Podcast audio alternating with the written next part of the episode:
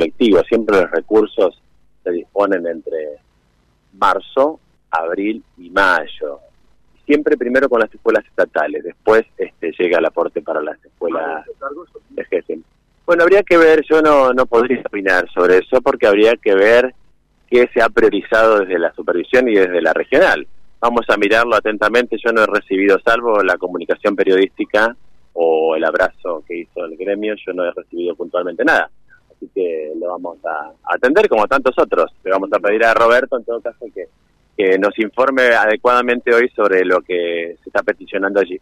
El tema de los docentes que van por la ciudad ahora, una reunión importante con el Ministerio de Seguridad eh, entre los gremios. ¿Es tan difícil la situación? No, se trata básicamente de... A ver, en la pospandemia reaparecen fenómenos nuevos y otros viejos, pero quizás con otra versión, digamos, ¿no? Pero la situación de trabajar, las escuelas siempre trabajan por la cultura de la paz y la convivencia escolar. Ahora, como ocurrió en algunas escuelas de Rosario, que son usadas las escuelas para mandarse mensaje entre sectores que, trabajan con la violencia, bueno, a, eh, eso ha llevado, digamos, a tener un diálogo entre los sindicatos y, el Ministerio de Seguridad, y eso me parece que es muy bueno. Yo creo que los organismos del Poder Ejecutivo tienen que dialogar con los sectores sindicales. En el caso nuestro, el diálogo es permanente. Estos días tenemos nuevamente reuniones pero puntualmente se fue con el Ministerio de Seguridad. Ministro, ¿puede ampliarnos respecto de, bueno, el acto que nos convoca hoy, de cuántos son los fondos, si es para terminar los sanitarios, si es para ampliar infraestructura acá en el CEF 31? En el CEF 31 es para terminación de sanitarios y para instalaciones eléctricas. En el caso del de Malabrigo es para terminación de sanitarios. ¿El monto para acá? 3 millones 700, casi 3 millones 800 para para el CEP 31 y también 3 millones, casi un poquito más de 700 para el CEP de 57 de Malabrigo. Teniendo en cuenta que a usted le va a tocar estar unos meses a cargo, ¿a qué es lo que usted aspira, digamos, para hasta finalizar su mandato? ¿Cuál es su máxima este, aspiración u objetivo? Bueno, seguir acompañando las cuestiones de infraestructura que mm, que vienen muy bien porque se ha invertido más de 6 mil millones de pesos en FANIS provinciales en estos tres años y algo, que es una inversión casi nunca vista, además de todas las construcciones de edificios nuevos, reparaciones que se hacen también con fondos regionales, la región dispone, así como rápida respuesta a una necesidad inmediata, hasta 160 mil pesos por FANI, sí, pero también eh, el delegado tiene la posibilidad, por autorización ministerial, a eh, ampliar, digamos, uno seguido del otro, o sea, 160 y otro 160, 320. Y si fuera necesario un tercero, que llega casi a 500 mil pesos. Esta autorización la, la tiene de mi parte el delegado y eso y tiene los fondos porque hemos mandado a todas las regionales y fondos importantes, ¿no, Roberto? Entonces todas las regionales tienen para, para salir rápidamente a hacer soluciones concretas, de reparaciones. la infraestructura es permanente porque... pero llega a veces a situaciones límites, escuelas que tienen gotera, o que la estructura está muy mal? ¿Por qué se llega a eso? Bueno, primeramente porque los edificios se usan mucho. Se usan mucho durante el turno mañana, turno tarde y turno noche.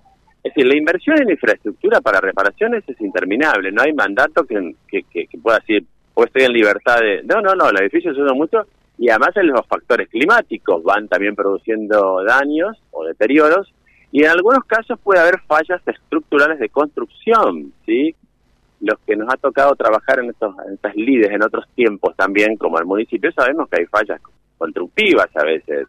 Entonces, la inversión en infraestructura es permanente, tanto para edificios nuevos como para reparaciones. Eso no tenemos que asustarnos, eso va a estar siempre. Pero sí es cierto que la respuesta que ha dado el gobierno provincial es muy importante. Ese es un punto. Otro tema es fortalecer la política educativa en marcha y no abrir nuevos escenarios porque estamos a siete, ocho meses de finalizar el mandato. Entonces vamos a fortalecer las líneas que están en marcha, acompañar a todas las instituciones educativas, mejorar la calidad de lo que se enseña y tener mejores tasas de egreso.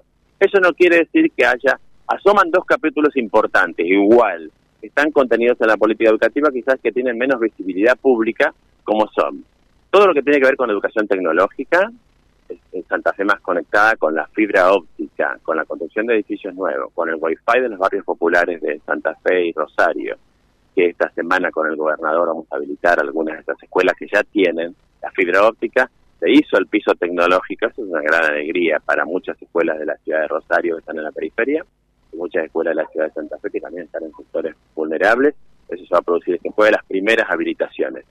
Y por otro lado, la capacitación y la formación docente en educación tecnológica que por un poquito de la demora que hubo en la legislatura de ese proyecto que hasta se convirtió en ley, empezamos un poquito más tarde. Entonces va a haber dos años de capacitación docente, este y el próximo, independientemente de cuál sea el mandato, a quién le toque gobernar el, el próximo periodo, esta línea tiene que avanzar. Eso significa cursos y trayectos de formación para docentes de todos los niveles, inicial, primario, secundario y superior, y de todas las modalidades, gratuitos que van a tener instancias presenciales y también este, formatos online, porque si se trata de la incorporación de las tecnologías y de las habilidades digitales, tenemos que trabajar online en la medida en que tengamos los pisos tecnológicos y las adecuaciones pertinentes para este tipo de tecnología y va, va a haber sede en las nueve regiones educativas. Y el otro capítulo que se asoma es un fuerte trabajo con el nivel superior este año. ¿Por qué?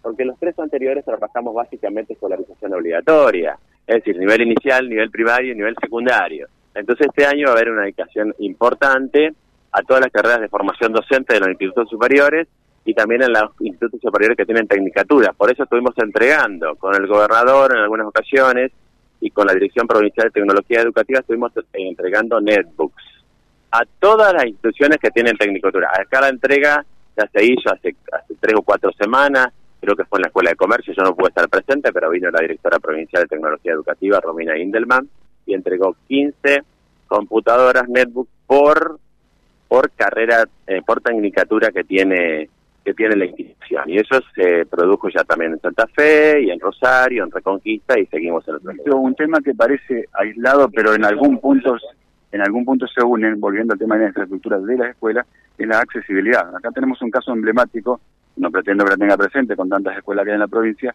pero es la escuela Sego Machequén de Barrio Itatí, que tiene calzada natural en todo alrededor. O sea, cuando llueve un poco, la comunidad educativa no puede ingresar directamente. Me refiero a por ahí vincular con, con obras públicas, con Frana y compañía, ese tipo de situaciones. Porque quizá la escuela está bien, pero cuando llueve no pueden llegar los chicos, ni las maestras, ni los padres, ni nadie.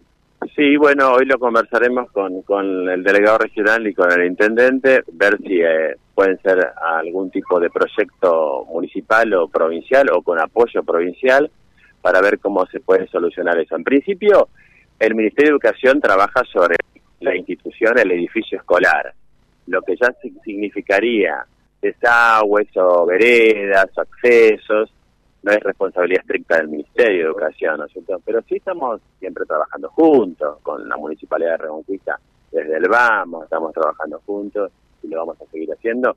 Y también si amerita, en función de lo que converge hoy con, con el delegado y con el intendente, amerita pedir apoyo al Ministerio de Infraestructura, por ahí podemos hacer una, una línea de trabajo por administración delegada y tenemos contacto permanente con la ministra Frana. Tuvimos una reunión la semana pasada, los dos, para articular todas las políticas y ver dónde hay que poner recursos, así que no tendríamos ningún problema.